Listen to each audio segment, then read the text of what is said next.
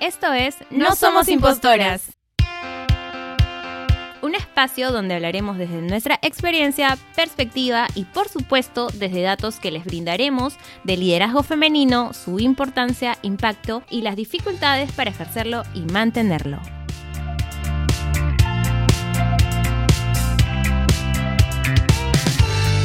Hola, ¿qué tal? ¿Cómo están en este cuarto intento de hacer la misma toma? ¿Qué tal? El día de hoy estamos Yanina Inés, y Fío. Y bueno, ¿qué tal? ¿Cómo han estado? ¿qué novedades? Además de las que ya hemos contado en Ah, algún momento. bueno, tengo que hacer un anuncio público. Este, Este es el momento. ¿Qué está pasando? Sí, hay, hay semanas en las que odio a todo el mundo, la verdad. Entonces, Es un este, anuncio público. Generalmente tengo un buen carácter, ¿no? Pero Y esta semana has estado así. es, es la culpa de la regla. O sea, es, es por eso. Quería comentar que esta semana me Sí. ha bajado la regla. Me ha bajado la regla. Y, y eso afecta. totalmente mi tu día a carácter. día. Es con, que ocasión de, de esta situación estamos... hoy, por eso hoy vamos En a hablar a en homenaje.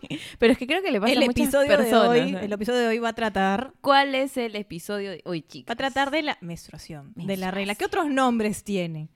mm, A veces no sé, periodo. Pe- El periodo, periodo. Yo digo mucho periodo, no digo regla. Tenía una, una psicóloga que le- también le decía... Lu, ¿Cómo le decía? Estoy lunando. Lunando. Qué loco. Lunando. Pero porque ella tenía una aproximación súper espiritual al tema, ¿no? ¿Astrología? Eh, sí, sí, como más espiritual. y la le decía, luna. porque la luna también tiene sus influencias. Sí, dice esa. Sí, sí, sí. sí. Esas, esas son las que me sé. Fui poseída por el poder de la luna. Sí, La Acá. Fiorella está viviendo el capítulo Sí. en cuerpo y alma. Exactamente, así que nos va a contar su experiencia, pero minuto a minuto. Ya bueno, pero ¿y por qué hablamos de esto? ¿Cómo afecta, nos afecta a las mujeres? Es una vez al mes. ¿Cómo les afecta, efecto. chicos? Una vez cada escuchan? 28 días si eres regular. Vamos a hacer 28, como que un 30. cuadrito, ¿no? De, de cómo les afecta a las chicas de, que nos siguen en Instagram. Síganos, por favor. Estamos como... Ah, como no somos impostoras. Punto Punto podcast. podcast. Estaba pensando en parar. O, ah, No. edítalo, por favor. Pero bueno, Pero ¿cómo bueno. nos afecta? También para que comprendan que no todas lo vivimos igual. Sí. ¿no? Sí. Que no hay una uniformidad. Por ahí los chicos que nos escuchan también para que tengan un poco más de información de lo que implica el tener todos los meses la menstruación, ¿no? Una vez al mes no es poco, en realidad, ¿ah? Porque estamos menstruando cuatro, cinco, seis días. Sí, sí. Y también para comentar un poco este tema de la pobreza menstrual, cómo, la, Mm. cómo afecta también la vida de las mujeres y las mujeres que tienen menos recursos, ¿no? Porque es algo, claro, que de lo que no puedes escapar como mujer y las políticas no lo ven. De la famosa gestión menstrual, ¿no? Y bueno, acá voy a hacer mi disclaimer. Y yo, eh, particularmente yo diré como mujeres y personas que menstruan Ah, en cierto. general. Pero también, también claro. hay personas trans que menstruan porque tienen eh, un aparato ahí, ¿cómo se diría? Eh, Reproductor, no No, sé, porque tienen... reproductor. sí. no, Bueno, porque tienen reproductor útero, de- tienen, útero, personas ¿no? con útero. Sí. Pero ya bueno, tenemos un montón de temas que hablar de ello, cómo afecta en el campo laboral, Sí. la pobreza menstrual, la gestión menstrual, y acá Fiorella nos va a contar cómo lo vive también. Yo creo que podríamos como comenzar este, hablando un poco de nuestros síntomas premenstruales, de- que es es un- súper personal, ¿no? Pero Que es un amplio Acá les vamos a espectro, contar de además. nuestros- sí, ha sonado como muy, muy... Chicas, tranquilas, yo sé que a todas nos pasa eso. Casi es una terapia. Estoy, sí, estoy con la regla, amigas. Estoy como que las hormonas ahí histéricas. Este, pero básicamente a mí lo que me afecta bastante y es algo que lucho o de pronto quiero controlar un poco son mis cambios de humor. Me pongo muy sensible, muy llorona, muy cualquier cosa que como no salga. Generalmente tengo mucha paciencia. Generalmente. Y me miran con cara que no, bien, con cara que no. Pero cuando estoy con la regla particularmente, tengo ese síntoma de que se me hincha el estómago y detesto al planeta entero porque el hecho, el hecho de sentirme hinchada me desespera porque me siento pesada, me siento lenta y eso hace que esté de mal humor y cualquier persona que me pueda decir algo que no me gusta es como que, ah, te odio y te voy a matar lentamente, te voy a matar lentamente. Entonces es como, tengo, eh, y, y después me dan un poquito de cariño y, ay, soy un ángel otra vez. Y como que alguien me da la contraria y como Ay, que, ay, soy un monstruo otra vez. Entonces es como que trato de luchar por controlar eso, pero la verdad que no puedo. Todavía no he llegado a ese nivel en que puedo controlar tanto las emociones, la verdad. Siento Pero por lo menos identificas que, que es en Sí. este periodo en particular Sí. y que tiene este motivo. esta- Sí, generalmente es el primer, fondo. primer o segundo día de la regla, nada más de carácter Ah, pero no irritable. antes. No, porque no, no, antes no. también, bueno, hay como un 90% estaba leyendo de mujeres que manifiestan tener síndromes premenstruales, Premenstruales. ¿no? Entonces esto puede ser desde 14 días, eso es lo que estaba Wow. leyendo. Sí, sí, sí. Y de hecho es como, como las personas, y somos tan diversas, hay personas que tienen como este síndrome, ¿no? O tienen síntomas más específicos en relación a ello, y otras que no, ¿no? Por ejemplo, yo Sí. casi no tengo ningún, yo de verdad que diría que no tengo ningún síntoma cuando, o bueno, tendré alguno, pero realmente yo paso como la menstruación de manera muy Tranquila. eh, tranquila. Y creo que ya les había contado en nuestro capítulo de salud femenina que yo tengo síndrome de ovario poliquístico, ¿no? Que es una condición crónica. Entonces, a mí, o sea, yo sé que es muy común que digamos como que cada vez que nos viene, como que, ay, ya me vino, ¿no? Como que pesar. Ya bueno, para mí es como, bien, me vino. claro, porque es- siempre, Ay, porque ha sido muy regular, irregular, ¿no? tema. ya. Por Claro. eso, Fiorella. Ah, ok.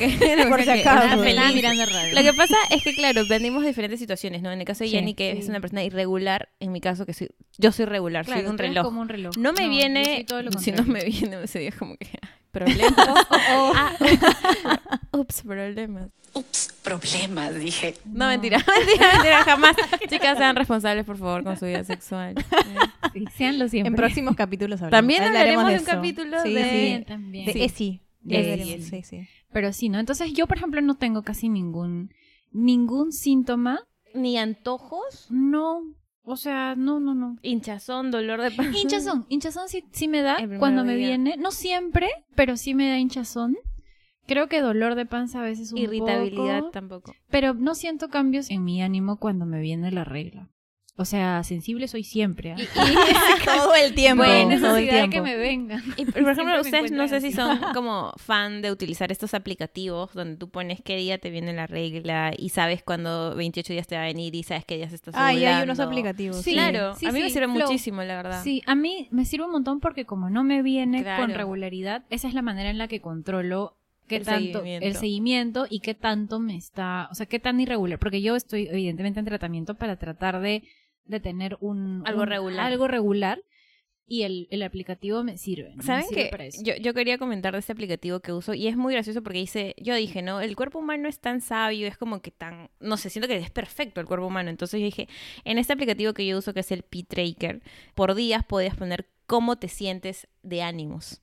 Entonces yo dije, ah, todos los días, así como una prueba, durante un mes, Ujú. no, durante dos meses voy a poner si me siento triste, sensible, que no sé qué, nada, nada. Para ver si tiene alguna Y, relación. se- y tenía una relación. Y claro, cuando vi los resultados, realmente Tenía los- una relación con el día que estaba increíble, pasando. Increíble que, o sea, eh, empecé a comparar y vi que, claro, una semana antes de la regla, mis emociones estaban pero arriba y para abajo, una- un locurón, y coincidían los meses. Dije, wow, el cuerpo humano tiene, pues, increíble. Sí, P-Tracker no. es el aplicativo, pueden poner. P-Tracker. Son Sí. felices, son tristes, están mel- histéricas, melodiosas, no Alguna sé. vez usé un aplicativo, pero no, sí, no le presté. Yo era, bueno, soy muy regular, pero a diferencia de ustedes, y eso también para que lo sepan, que cada persona lo vive Sí. diferente, ¿no? Entonces no hay que generalizar.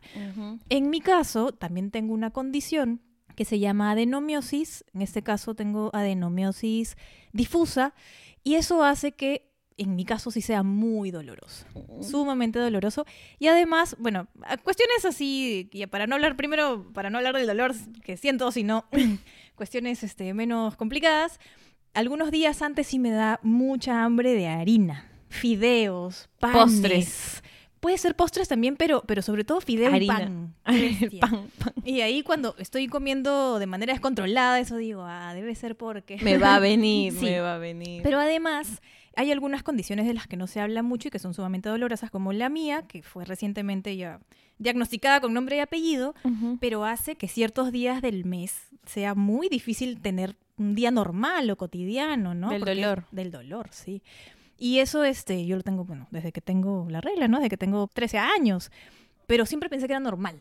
Entonces me encerraba cuando he sido Claro. directora, qué sé yo. Normalizaste tu dolor. Pero me encerraba, me tomaba pastillas, trataba de que me pasara y ya cuando el dolor es manejable sigo mi día, ¿no? Pero es bien complicado en realidad, no se, no se entiende, no se sabe, ¿no? Y, y de hecho eso también pasa porque la medicina ha hecho muy poco por la menstruación, Por la ¿no? investigación. por la investigación. De hecho, antes se pensaba, y, y incluso ahora, ¿no? Que el dolor en la menstruación e incluso el dolor intenso es normal o es razonable, cuando en verdad no, o sea, incluso puede estar vinculado a otras situaciones como las que nos comentas, ¿no? Entonces sí, claro, ahí hay, incluso ahí también hay un doble estándar de cómo nos hemos aproximado. De lo que hablábamos la semana previa, ¿no?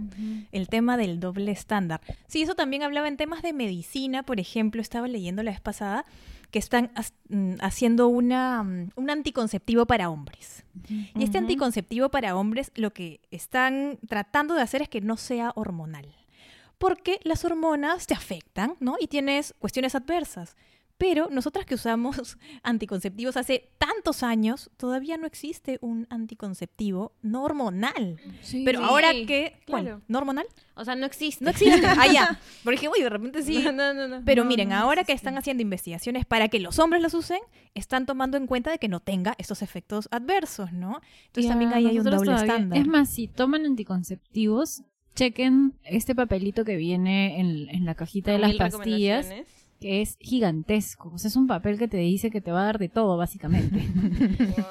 Y claro, hay gente a la que le va mal con los anticonceptivos y también hay gente a la que le va súper bien, ¿no? Porque hay muchas personas que dicen que, que les cambia, no sé, pues el cutis, que se lo mejora. Por ejemplo, yo usé mucho tiempo anticonceptivos y nunca sentí mayormente eh, ¿Algún efecto algún adverso? efecto particularmente adverso, pero sí tengo amigas que me decían que les iba súper mal con los anticonceptivos, que se ponían extremadamente sensibles, que sentían un cambio en su ánimo de manera bien particular.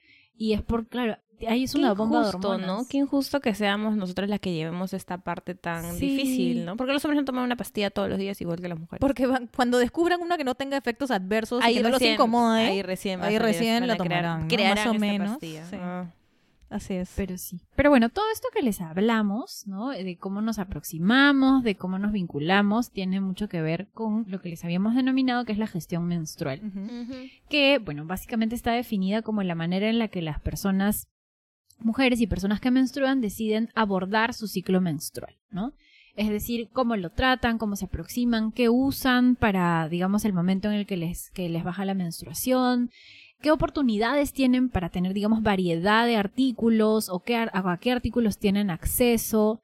Y también tiene mucho que ver con los síntomas, ¿no? Y con cómo viven con, digamos, con, con la menstruación, ¿no? Por ejemplo, no solamente con los síntomas, digamos, más, o sea, con los que puedas convivir, sino también con aquellas situaciones conexas, ¿no? Como en mi caso el síndrome de ovario poliquístico, la, endometriosis, eh, que también tiene que ver con cómo nos hemos aproximado a la regla eh, y cómo se ha abordado incluso desde los temas de género que les comentábamos, que ahí también hay un doble estándar, ¿no?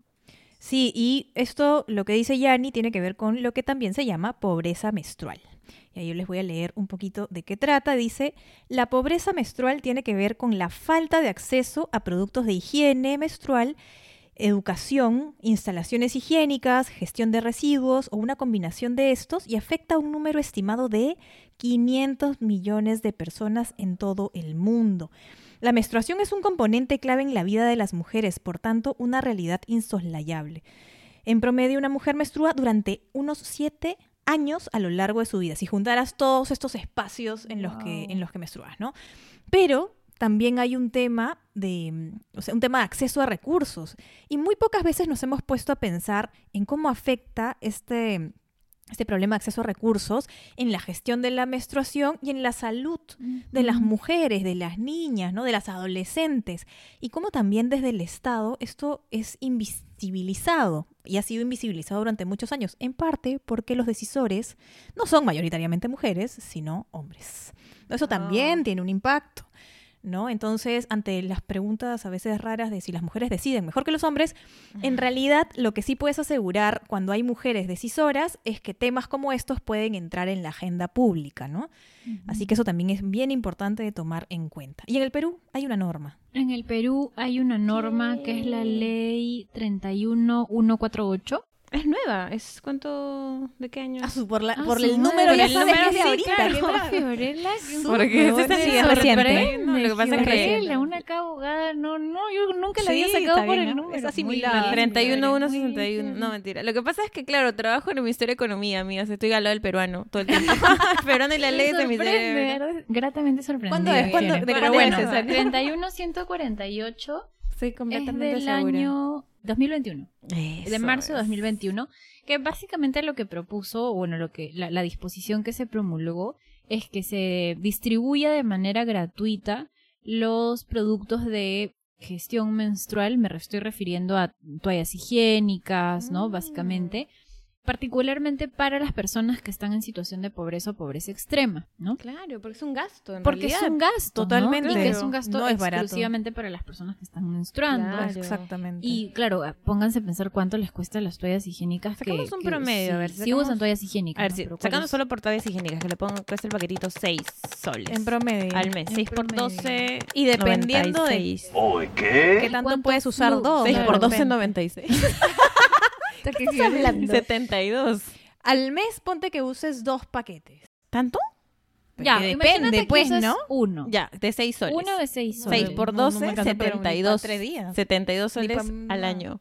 Ya, una persona con bajo flujo. Con bajo- ya, 72 soles al año. y necesita, es necesita que, y necesita que ya dos paquetes, medio, dos por favor. paquetes, ya. 12 Ya. soles al mes. 12 por 12, 144. Acá sí no me equivoqué. 144 soles al año que utilizamos. Es solo las mujeres que además generan menos ingresos y las mujeres. Imagínate. Claro. Y tienes. Esto es un gasto que solo realizan las personas que menstruan. Claro. ¿No? En su mayoría mujeres. Mujeres. Sí. y estamos pensando solamente en la toalla higiénica en sí misma, ¿no? Así es. Pero no es lo único que usas, digamos, para la higiene menstrual. No. ¿O qué pasa O si las tienes esos temas de dolor intenso? Tienes que Claro, tomar pastillas porque si no, no A ver, auspiciadores de pastillas de dolor. La que yo tomo es Anaflex. ¿Saben que me funciona muy bien la Anaflex? Gracias Anaflex por curar mi dolor menstrual. Me funciona súper. He probado otras, como Ponsam, pero... Ah, no, mejor no puedo decir las marcas, perdón. pero Anaflex me va muy bien. Ah, Gracias, gracias Anaflex. Pero es que no puedes mencionarlo. Ya lo puedo mencionaste 32 mencionar? veces. No lo sé. Si. Agradecerles, agradecerles. Agradecerles porque Sí, te la regalan o qué. No, pero, o sea, yo la podría Gracias, recomendar. me gracias empresa de Anaflex. No, Pero yo uso sí, naproxeno. Pero hay un montón de, de 500 digamos, este, elementos que, que utilices a razón de la gestión menstrual. ¿no? Las toallas higiénicas, si usas toallas, si usas copa, no sé, lo que, lo que sea que uses. Pero Tienes digamos, que el- tener servicios de agua. Claro, el o sea, más ima- común- Eso. claro, tienes que tener toallas, tienes que tener pastillas por si te duele. Sí. Tienes que tener, sobre todo, acceso a agua potable. Sí, y recordemos que en el. Perú y en general también en el mundo, el acceso a agua potable es un privilegio de ciertos distritos, de ciertos lugares, ¿no? Entonces, cuando hablamos de acceso al agua o, del- o del derecho al agua también, no estamos pensando en, digamos, en los servicios generales súper amplios que eh, requerimos cuando usamos agua, pero en el caso también de la menstruación hay un, digamos, un beneficio particular o, necesidad particular de acceder Claro, al porque agua. la menstruación no solamente es sangrar, ¿no? Claro. Entonces es más que eso, ¿no? Entonces va, va por ahí lo que Y dice ojo ahí Shani. que, digamos, cuando no logras acceder al agua, a- al cambio constante de toallas higiénicas o de lo que sea que utilices, te estás exponiendo a infecciones, a situaciones de diversos tipos que involucran la salud. ¿no? Entonces, por eso también hablamos de la necesidad de la gestión menstrual, digamos, con una mirada amplia, ¿no? Que nos permite también mirar que no todas las personas estamos en la misma situación cuando hablamos de la gestión menstrual, ¿no? Sí. Y el derecho también a tener información. No sé cómo han vivido cuando eran chivolas, pues, ¿no? Que les vino la regla, La qué información vez. les habían ¿Cómo dado. fue? ¿Cómo fue la primera vez que le cómo bajó la regla, fue, chicas? O sea, A ver, en mi caso ¿cómo un fue? trauma, ¿no? Pero bueno, en fin, ¿Sí? ahora les cuento, porque se ríen un rato. Pero no. sé qué les habrá pasado a ustedes. Lo que pasa es que no sé si tenía, sí tenía información del colegio, ¿no? Y además yo fue cuando tenía 12 años probablemente, sí, dos, 12 sex- años. sexto de primaria. 11. Once. 11. Bueno, Ah, no sé. 11, 11, 12, por ahí. 11, 11, 12. Y bueno, para que se rían. chiquita, súper chiquita. Sí, bueno, sí, 12 creo que tenía. Bueno, Ujú. la cuestión es que fue un acontecimiento en mi familia. La no, mujer. entonces ese día La no fui niña- al colegio. La niña mujer. Sí, esa era Ay, la, esa- la un- Sí, qué horrible. Y entonces, claro, mi mamá le contó a mi papá, a mi hermano, por poco y hay aplausos, le llama a mi prima, 80 consejos, ese día no fui al colegio, algunos decían, no, ese, el primer día no te puedes bañar, una serie de, de informaciones, como le decía Yanni, del siglo como 18. No te No. puedes bañar. Exacto, Sí, ahí sí ve había que no te puedes eso. bañar. Y no soy tan Porque se te ojo, corta. Eso dicen. Eso decían, una locura. Pero también el tema de acceso a la ¿Y información. cómo te sentías tú con yo todo esto? estaba avergonzada. Yo decía, Dios mío, por favor, trágame tierra, señor Lomilo, esa vaina. Qué vergüenza. Eso Eres- de abrazos, ¿no? O sea, mi, mi hermano, 10 años más que yo, 22 años. Felicitaciones. Eres una señorita. Exacto, casi, casi, sí. Así que no sé cómo la habrán visto ustedes, pero la mía fue así, fue terrible realmente. No. Todos mis primas enter- No, una cosa de loco. familia. Sí, teléfono, no, sí. Y- sí, así fue. wow. No, la mía fue como súper. No, no fue, no fue tan, no fue, no hubo tanto holgorio. Yo me acuerdo que estaba un poco agobiada porque yo creo que debe ser por el tema del, del síndrome de ovario poliquístico. A mí me vino como a los 13, pero yo ya quería que me venga porque no me bajaba y yo veía que a mis amiguitas Ah, les venía, claro, ¿no? el colegio. Y yo me sentía así como que como Rara. como rara porque no me venía. Creo que estaba en primero o segundo de media. No, debe haber sido primero no sé de si estaba media. en sexo, pero bueno, por ahí Pero mi recuerdo es que sentí que me vino mucho después que el promedio de, De de, de- niños. de personas, de mujeres. Y además mi otro recuerdo es que me vino, creo que a los 12 o 13, y luego ya no me vino más en un tiempazo, porque no ves que soy irregular. Y para mí eso fue como que, ay Dios. O sea, como que... ¿Qué pasó? Ya, ya estaba igual y ahora ¿Qué ya. pasó? no. Sí, Estoy en desventaja Como de la piña. De verdad, yo lo sentí así. O sea, yo de verdad tengo toda una relación compleja con la menstruación. Claro, Porque claro. como no me ha venido con regularidad, yo más bien sentía que estaba en desventaja. De verdad, de verdad. Yo decía, ¿Por qué no- ¿por no me voy a desarrollar? No Te, voy te a lo juro, yo decía, seguro. Es que te comparas, ¿no? Claro. Claro. Es toda una Es vaina que tienes, porque tienes hay- esa relación de que se viene la regla, te des- tu cuerpo se Sí, desarrolla. Ajá, totalmente, Eso. totalmente. Yo sí, decía, porque por eso sí, no me desarrollo, es porque no ve bien. todo un tema, ¿no? Hasta los 18, creo que esto también les he contado en, en el otro capítulo, que hasta los 18 me Fuiste vino- irregular. Fui irregular, fui, o sea, sigo siendo irregular, pero hasta los 18 no lo trataron de manera como un problema Como un serio problema porque serio. decían que como todavía no tenía 18, eh, todavía había chances de que se regularice y yo solamente decía, Wow. amigo, lo que no ha pasado en 6 años no esperen que pase a los 18. Y Es como mágico, ¿no? Sí. Un número mágico. De hecho, no te preocupes, Sí, todos tus problemas se 24 de solucionan. mayo de ese año iba Exacto, no, no. totalmente. Pero sí, una relación compleja con la menstruación en mi caso. ¿Cómo fue en tu caso, Fiore? Mm, en mi caso, yo recuerdo la fecha, nunca la voy a olvidar. Fue ¿Ah, un, ve- sí? un 25 Ah, su de diciembre, porque era. Navidad. era. Navidad. Yo dije, wow, Fiore No, en su diario. Nunca tan romántica, sino que fue Navidad y recuerdo que, o sea, en mi casa no habíamos hablado del tema, pero en el colegio sí, entonces era como que, oh, regla, dije, mami, me pasas una toalla higiénica y fue todo. Me dijo, ay, hijita, que La fiesta, ¿por qué Y- fui la única que tuvo que atravesar ese mamá trauma? no, ¿Por qué? No. Solo siento acompañada en pero esto, por favor. ¿sabes ¿Alguna qué? oyente no le ha pasado esto? Pero siento que sí, Espero que sí. vi en la, en, la, en la cara de mis padres la preocupación de, "Ah, ¿Y es una señorita. Algo así, o sea, vi como que... "Ah, Es como Ay, mágico, ¿no? no. Ahora es una señorita. Sí, sí, sí. O sea, y yo en ese momento no, o sea, no pensé en absolutamente nada. Dije, "Ah, la regla, ya. Y, y sabes, como que en automático Claro. debo usar la toalla higiénica y ya está. Y, y nada. Mire, en esa época, ¿qué iba a saber yo de la copa menstrual? Que tanto se habla de la manera sostenible de usar la copa menstrual. Yo particularmente no lo he usado. Pero sé que hay un montón de páginas que la promueven por el tema de la sostenibilidad. sí, sí. Pero soy old school, entonces sigo mi toalla higiénica. Pero ahora hay toallas higiénicas ¿De eh, tela? de tela. Pero tienes que lavarlas. O sea, Sí, todo pues, el tiempo. amiga, ¿qué- todo el tiempo. No es mágica, amiga. O sea, no te, no te, vas a comprar una, te compras Ah, varias. es que no la he visto como, como solución, pero sí, es un tema, el tema de, O de- de hay contaminación, también- las toallas higiénicas son lo o peor. también hay este calzones menstruales. sí. Calzones menstruales. Es como si, o sea, nunca lo he visto ni lo he usado, pero entiendo que es un poquito la lógica como del pañal, ¿me entiendes? Entonces menstruales. te lo pones. Es la misma lógica que la toalla de higiénica mens- eh, eh, de tela, ¿no? O sea, lo vas a lavar eventualmente. Ujú. ¿Cómo que eventualmente? Lo O que sea, lo vas a lavar, Y Arina ¿no? va a lavar eventualmente su calzón higiénico. no sé. bueno, Pero eso es, ¿no? Ya. Sí, de hecho ahora tenemos más opciones, ¿no? Porque antes no, bueno, no sé, antes cuántos años, hace 10 años, 12 años, no sé cuándo me vino la regla, hace mucho tiempo. Pero sacar el, el cálculo, cuando hace rato hice el cálculo de 12 soles mensuales por 12 meses, eh, me faltó multiplicar por los años que uno en el tiempo. tiene regla. Oye, pero Claro. esto de la gestión menstrual afecta a derechos de mujeres que, si estaba leyendo, les voy a compartir. Dice. Converta, converta. En India, la menstruación es objeto de discriminación y a menudo es motivo es el motivo que se esgrime para mantener a las niñas y mujeres, bueno, alejadas de la cocina, así como exclu- excluirlas, perdón, de actividades sociales y religiosas.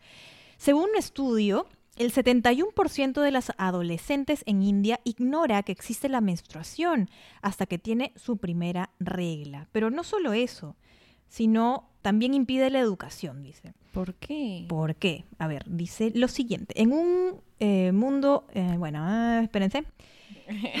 por acá lo encuentro, por acá lo encuentro. La imposibilidad de acceder a productos de higiene menstrual es una de las razones principales por las que innumerables niñas dejan de asistir a la escuela. En Bangladesh, más de un tercio de las niñas encuestadas ha afirmado que los problemas relacionados con la menstruación afectan negativamente su rendimiento escolar. También en Macedonia del Norte, el 90% de las estudiantes de las áreas rurales no asiste a la escuela mientras dura su periodo, que suele extenderse hasta cinco días al mes. ¿ah? Esta situación parte de las condiciones inadecuadas para gestionar la higiene menstrual en las escuelas y, eh, bueno, hay más, hay más datos, ahorita les voy a decir la página. En Sudáfrica, hasta 7 millones de niñas no tienen acceso a productos sanitarios o no pueden permitírselos.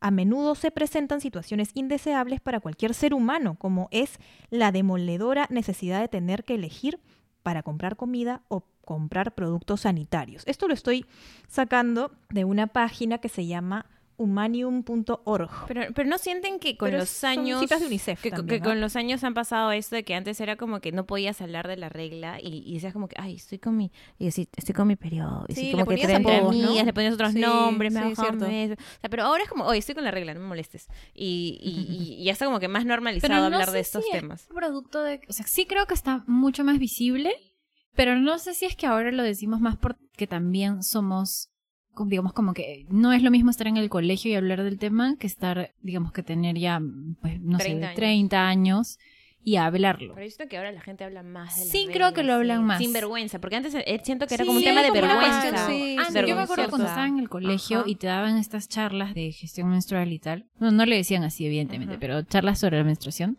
¿Cómo se llama? Bueno, en, en mi época se llamaba OB, que era un curso que se llamaba OB. Ya no existe, por supuesto. Pero bueno, en No fin, recuerdo en, en cómo la le época ustedes creo que- decían, pero... ¿Tú sí, Dani? Ay, gracias. Me siento acompañada. No me acuerdo. Pero bueno, ahorita les digo que era OB. Pero el caso es de que cuando yo estaba en el colegio y te daban estos productos gratuitos, ¿no? De, de, De las de toallas higiénicas. higiénicas, yo me acuerdo que todo el mundo como que todos lo llevábamos como súper escondidas. escondidas. sí Y yo me acuerdo que me daba una cólera porque decía, ¿por qué lo estamos llevando a escondidas? Era como, Sí, ¿cuál es el problema Sí, con pero que los chicos no vean como que ay está con regla o Claro, no, ¿cuál es el problema? Ya sé qué significa OB. ¿Qué es OB? Pero No me acordaba, pero sí- bueno, nunca supe cuando estaba en el colegio, ¿no? Solo era OB, que eran como dos horas donde nada, la era de relajo. Orientación y bienestar al educando. Ah, su Eso existía en los noventas, en los noventas básicamente, porque ya yo tengo 40, entonces seguí OB. Ya bueno, en fin, no importa. Pero sí, hay, hay mucho de, de, de este tema y creo que todavía sigue como muy presente, solo que de pronto no lo vemos tanto porque también accedemos a otro tipo de información. Sí, sí, sí, claro. Pero, por ejemplo, en relación a lo que decía Inés, hay un documental que se llama Period End of Sentence. Está como. que vendría a ser como periodo final de la, de la oración en, en español. Eh, que está en Netflix y también está en YouTube, está liberado. Que es un documental sobre, chévere, eh, sobre la menstruación en la India. En la- con, eh, Ah. con- y entrevistan bastantes niñas y mujeres y también hombres en, en la India y te explican un montón cómo lo ven como una enfermedad o muchas veces los hombres no tienen información o, o tienen como Es una un información muy lejana. cultural de acuerdo también al país en el que vives, ¿no? Como el ejemplo que ustedes estaban Es como una cuestión cultural. Yo creo que sí. también es una cuestión de acceso a recursos. ¿no? También. Es decir, eh, no, no, no me aventuraría a decir que de pronto en estos mismos espacios que decimos, ¿no? Como que hay falta de acceso a agua potable, ¿no? Y donde de pronto también hay eh, más limitaciones en el acceso a información o en educación, hay la misma visión respecto de la, de la menstruación. Creería que ahí todavía también hay esta sensación, o pueden seguir habiendo mitos, ¿no? Sí, y además, mira, esto, esto pasa con personas, claro, que tienen menos acceso a recursos.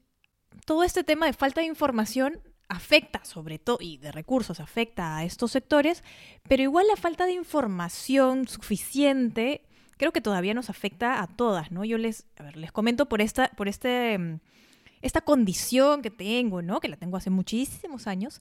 Yo recuerdo, o sea, ya haciendo memoria de muchas cosas, le contaba a mi novio uno de estos días, le decía, yo tomaba en el colegio, una época tomaba Vitatón, que es una pastilla gigantesca, horrorosa, Ah. para tener más energía porque me quedaba dormida.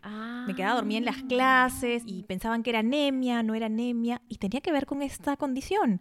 Pero no sabía, entonces me daban es igual, me quedo dormida, o sea, no, no hay forma de que cuando tengo sueño me quedo dormida. Y después acordándome también cuando estuve estudiando para el grado de, bueno, para el grado de abogada, necesitaba estar más horas despierta. Nunca he podido pasar una noche estudiando, eso para mí es imposible. Me duermo sentada, me duermo donde esté. Pero mi desesperación era, tomaba estos energizantes. Igual me quedaba dormida. Y yo decía, pero no puede ser que con un energizante me quedaba dormida. No podía. O sea, puedo tomar café, energizante. Y después investigando, también supe que tiene que ver con toda la energía que gastas por esta condición, por el dolor que sientes. O sea, esto te hace gastar mucha energía y entonces tus niveles de energía los tienes que manejar de diferente manera y conocerte más. Entonces, y todos los días, después del colegio, dormía dos horas. Dormía, llegaba a mi casa tipo 3 y dormía de tres y media a 5 a cinco y media todos los días. Y algunas amigas me decían marmota y qué sé yo, porque siempre me llamaban y decían, no, es que Inés está descansando. Y después, o sea, todo esto ahora tiene algún tipo de sentido, ¿no? Porque ninguna de mis amigas dormía dos horas todos los días y después dormía en la noche normal. Pero para ser una persona funcional en ese momento necesitaba Y tan eso. joven, ¿no? Sí, digamos, claro. Bueno, ahora ya tiene explicación, ¿no? Ahora no me quedo dormida en las tardes, ¿no? O sea, ahora... Porque sé Ya- manejar, Inés, ya- sé manejar mejor mi energía y ya sé que tengo que dormir ciertas horas porque si no, no soy funcional al día siguiente, ¿no? Pero es una cuestión de conocerse también y tener esta información que uno se siente extraño. O sea, dice, de repente estoy rara. Pues no, no sé por qué la gente no tiene sueño a esta hora. O sea, ¿qué sucede? normal.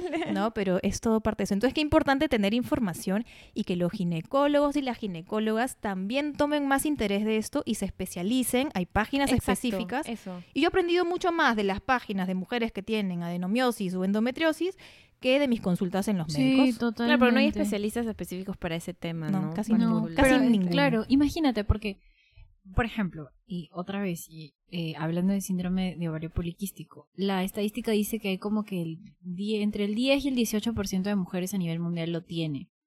Y hay un montón de condiciones adicionales al solo hecho de que pueda ser irregular, ¿no? Puede ser resistencia a la insulina, puede ser que este, tienes eh, hirsutismo, esto que además técnicamente se le llama como hiperandrogenia, que es exceso de, hormonas masculinas. El- la resistencia a la insulina a veces hace que puedas engordar más fácilmente o que se te complique más, que tengas los niveles de glucosa más altos, o sea, todas las condiciones médicas de salud que están relacionadas y que finalmente están vinculadas a la menstruación y que, fina- y que además si no tienes el acceso a esa información, si no tienes acceso a recursos, te genera una desventaja, ¿no? Finalmente, o sea, no estás en la misma situación que otras mujeres eh, o que otras personas y que además no puedes, digamos, lidiar de la misma manera, ¿no? Ahí también hablando en el tema de las personas que sienten un exceso dolor, excesivo, perdón, dolor cuando les viene la, la menstruación, en otros países se discute el tema de hacer, de tener una licencia de un día por tener el la primer día, menstruación, no sé, o algo así. Es Claro. que bueno, todos es, que es muy, o sea, todos los cuerpos son tan diferentes, son tan particulares que, por ejemplo, tú podrías estar en tu centro laboral y decir, oye, me ha venido la regla, realmente me siento mal, necesito descansar, tomarme una pastilla, dame tiempo. Y no todos los jefes van a estar en la capacidad de creerte, uno, ¿no? O, o decir, oye, todo el mundo tiene la regla, man, ya, o sea, Porque tú porque justamente tú justamente estás eso, ¿no? adolorida, porque todo el mundo, todas las mujeres de esta oficina tienen la regla y no están viniendo a quejarse como tú. Claro. Entonces es como que es Ah, bien, sí. bien complejo, ¿ah? O que te digan que no quieres igualdad. Ah, no, no que quieres igualdad. Ah, Entonces ya, pues trabaja. ¿Cuál es el problema? Claro, a los hombres no les baja la regla, por si acaso. Ustedes no saben. por- o, por- o- o esos comentarios típicos, estás con la regla seguro, ¿no? Sí, claro. Malditos, hashtag te odio. Pero no, mentira, además, sí. además no, se, no se valora que esto es como un, no sé si un reloj en tu cuerpo, pero algo que puede decirte si estás bien, si tienes algún... Es un indicador es un de que indi- tu cuerpo exacto, va un indicador bien. de salud. Entonces, Ajá. si tienes mucho dolor o si tienes irregularidades, esto puede ser como cuando tienes fiebre, ¿no? Que está indicando que algo está pasando. Y, y- y tomar como que mucha, o sea, mucho, mucho cuidado con esto, porque por ejemplo, no sé si está tan normal de que vayamos todo el tiempo al, al ginecólogo. Es súper normal ir. O sea, yo en los Y es últimos años. necesario. es súper importante. Yo, la verdad que como siempre he sido regular, no, no he tenido problemas. Y la primera es que como que, oh, no, no me, me vino una vez más dentro del mes, ¿qué es esto? ¿Por qué está pasando? Y recién la ginecóloga me explicó que los cambios hormonales, pero mira, que 31 años. Entonces, Eso yo fue la semana pasada, en realidad. bueno, sí. ah, detalles. Pero, este, ya, ya, bueno, lo que estábamos hablando es... ¿De cuál? De, de- ah, me corten. me puse nerviosa cuando dijiste la semana pasada. Yo, ah, no, sí, puedes dejarlo, puedes dejarlo. Pero, pero mm, de, tomar conciencia, ¿no? Eso de los espacios laborales, yo quisiera acotar ya yéndome a la parte desde, desde la educación sexual de las niñas y adolescentes. Hay un estudio de la UNICEF aquí en Perú que ha demostrado cómo viven las niñas la regla en el colegio, ¿no? Y, y en ese estudio se, se identificaron cuatro problemas fundamentales, que era falta de información, sentimientos de vergüenza y tabú, violencia y bullying de parte de sus compañeros de clase Ay, e inadecuados servicios higiénicos. Entonces, esto originaba que las adolescentes vivan la menstruación con miedo, con vergüenza, faltan a la Como escuela. algo indeseado, ¿no? Claro, y faltaban, faltaban a, a- a la escuela los primeros días de, de su menstruación porque se sentían incómodas. Entonces, esto no es normal y es lo que se ha encontrado en el Perú. Entonces, yo creo que si se va a hablar de gestión de la menstruación a nivel de política pública, creo que se podría empezar desde no el trabajo con las niñas y adolescentes. Eh, porque no, no es justo que, claro, nosotros de nuestras experiencias contábamos cómo hemos vivido la regla en el colegio y yo la recuerdo como que con mucha vergüenza que me- se me bajó, se nota, me manché, no me manché. ¿Tu colegio era de mujeres o mixto? Primero fue mujeres y después mixto en secundario, pero tenía ese tema que no quería que se me note, mírame, este, o si se me manchaba la falda porque se me pasó la hora ponerte la chompa. sí, es, es clásico, ¿no? Entonces, yo creo que ya cuando estábamos hablando de la gestión sostenible de la, re- de la, de la menstruación, este, iría también por un tema de, de enfocarse bastante en la educación de las niñas y adolescentes. Sí, claro. Es parte de la educación sexual educación. integral. Sí, Sí, sí, sí, sí, claro. que no, vamos a hablar sí. en otro episodio. En otro Sí, episodio. es parte, es parte de todas maneras de entender cómo funciona tu cuerpo, cómo está Y no vivir vinculado. con culpa ni vergüenza. No, para O sea, nada que ver. Y de hecho, ya como para un tema último, probablemente para cerrar, hay otros países, particularmente el caso de Colombia, donde además se discutió y se eliminó el homólogo, lo que viene a ser el impuesto general a las ventas, a los productos de, Higiene de higiene, menstrual. menstrual, particularmente a bueno, las toallas higiénicas. O sea, se discute mucho el hecho de eliminarlo, ¿no? Porque recordemos que, bueno, no, no tendremos que saberlo todas, pero el impuesto general a las ventas, que es este impuesto como que al consumo, que es un añadido, estoy diciendo de manera súper sencilla y de pronto un poquito muy simplificada, pero digamos es este monto adicional que se que se le añade a Al los costo al, al costo del- de los productos que consumimos, ¿no? Entonces, seguramente hay maneras más técnicas y adecuadas de explicarlo, ¿ya? pero era como muy sim- simplificada. Y bueno, finalmente este monto encarece de alguna manera el producto, ¿no? Claro, claro. Y, y finalmente quienes lo- las únicas personas que lo van a comprar son mujeres o personas que están menstruando. Entonces, básicamente es una penalización económica, ¿no? Por el, Claro. por el hecho de menstruar. Entonces se discute mucho también la necesidad de quitar el, el, El el impuesto IGB o este impuesto particular a los productos de higiene menstrual, ¿no? Porque finalmente Es no es un trato es igualitario. salud, pues, y ¿no? es salud, ¿no? Ajá. Y es algo que finalmente encarece tu vida. O sea, porque Sí, quien claro. lo está comprando es probablemente la, la misma persona o que lo estás comprando para otra persona, pero finalmente estamos hablando de un encarecimiento de, de tu proyecto de vida también. Sí, algún, en algún episodio hay que hablar de eso, porque no solo nos... Eso es por un tema de salud, ¿no?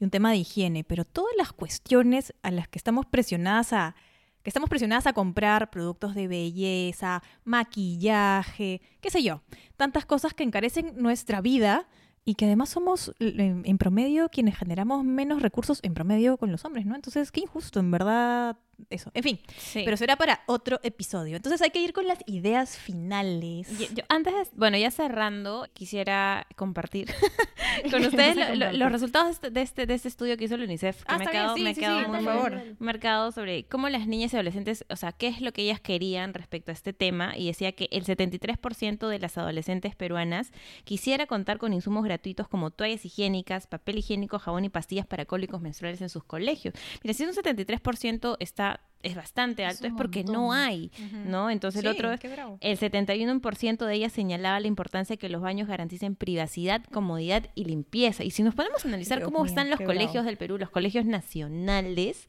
¿no? Un- una mirada ahí súper interesante y que eh, eso me pareció, este dato me pareció como súper. Yo creo que hubiera dicho esto de Chivola.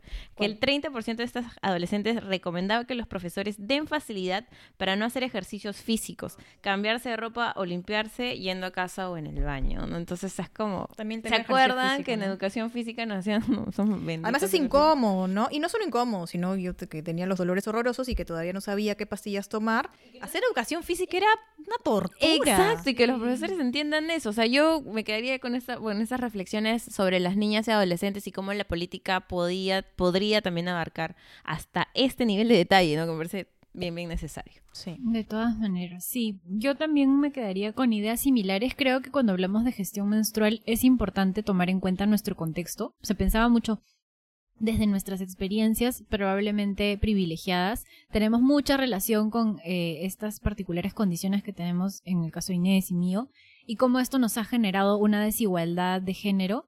Pero hay otros contextos como el acceso a, recursos, como el acceso a agua potable, el, el poder pagar una toalla higiénica o de pronto si tienes dolores una pastilla, que también te genera una desigualdad y en este caso también una desigualdad por clase o por acceso a recursos, ¿no? Entonces, claro, cuando hablamos de gestión menstrual pensamos que estamos hablando en homogéneo, pero ni siquiera ahí hablamos en homogéneo porque tenemos circunstancias distintas, ¿no? Y hay que vivirlas y, y también, incluso como Fiore le decía, como política pública, tenemos que pensar en estos En escenarios amplia, sí. en una mirada amplia. En una escuela rural, una Claro, escuela que reconozca de esas desigualdades. Claro que sí. Sí.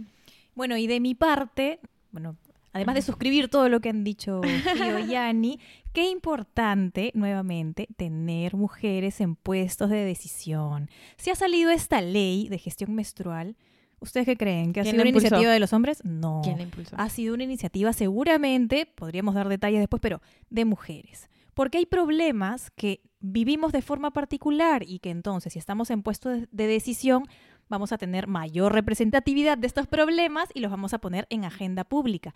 Y en este caso, como han visto, tiene que ver con la salud de las niñas, ¿no? Qué tema tan importante. Entonces, también pensemos en eso cuando hablemos de paridad en puestos de liderazgo, ¿no? Eso de mi parte.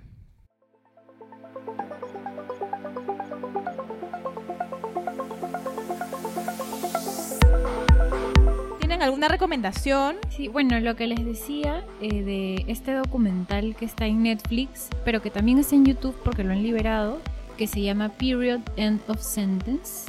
Y que bueno, que es este tema del contexto de la menstruación en, en la India, ¿no? Y bueno, otra vez recomendarles como siempre que sigan a Parada F.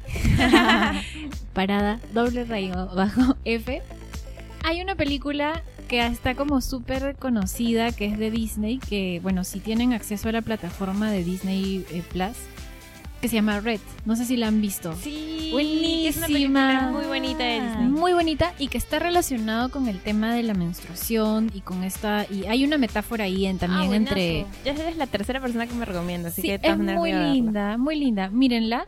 Hay como tiene muy buenas críticas, hay muchísima diversidad corporal, hay un tratamiento como súper adecuado de, de este periodo de la pubertad en las niñas, en este periodo importante, hay muchísima diversidad y además algo que también Inés siempre dice, ¿no? Está dirigido por mujeres. Ah, por eso buenazo. también la aproximación es, es distinta. Adición. Hay aplausos, por favor. de- Pero eso, esas son mis tres recomendaciones. Y bueno, mi recomendación para series, así como para super chill, pero hablando de, mujer, de empoderamiento de la mujer, pero como que bastante ahí medio tenso, que es Inventing Anna. No sé si han escuchado de, de esta, de Ah, esta sí, chica. sí, sí. No sé si han visto la serie. No, no, no. Pero habla Todavía. mucho de, de esta chica que, claro, crea un personaje que no es ella, Ujú. pero nace desde su idea de empoderar ella misma, de lograr, de ser exitosa y todo. Claro que lo hace de una manera mala, porque Sí, o sea, sí, todo sí. está súper mal. una estafadora. De- exacto.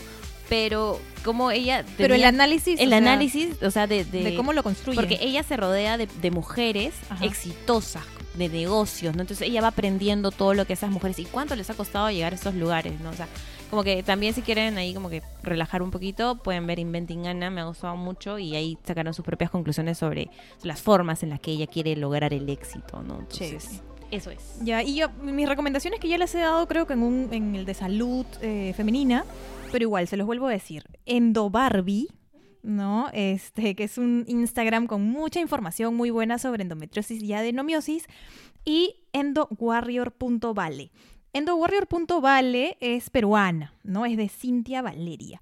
Y también tiene información valiosa respecto a estas condiciones y a quienes tengan curiosidad o de repente vean que, este, no sé, o tienen mucho dolor o, o tienen algunas dudas respecto a estos temas, pueden entrar a esos dos Instagram. Eso de mi parte.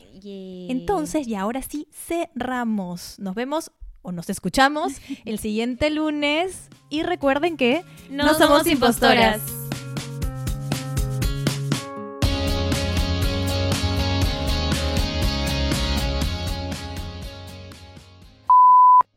¿Qué tal? ¿Cómo están? Estamos el día de hoy, Anina. Fiorella, no. Tengo un problema de personalidad, lo siento, lo siento.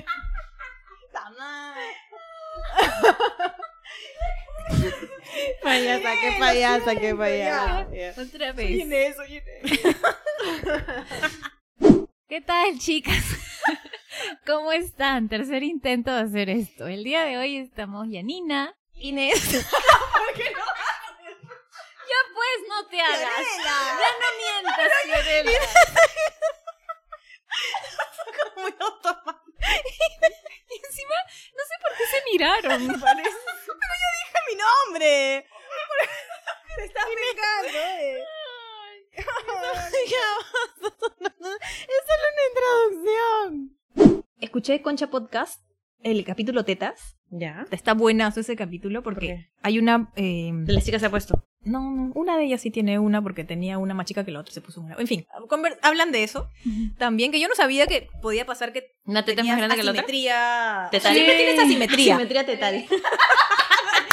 Asimetría tetal. Me encanta porque encima Fiore como súper técnica. Ah, ¿qué tal? Claro. Huevadas hablas.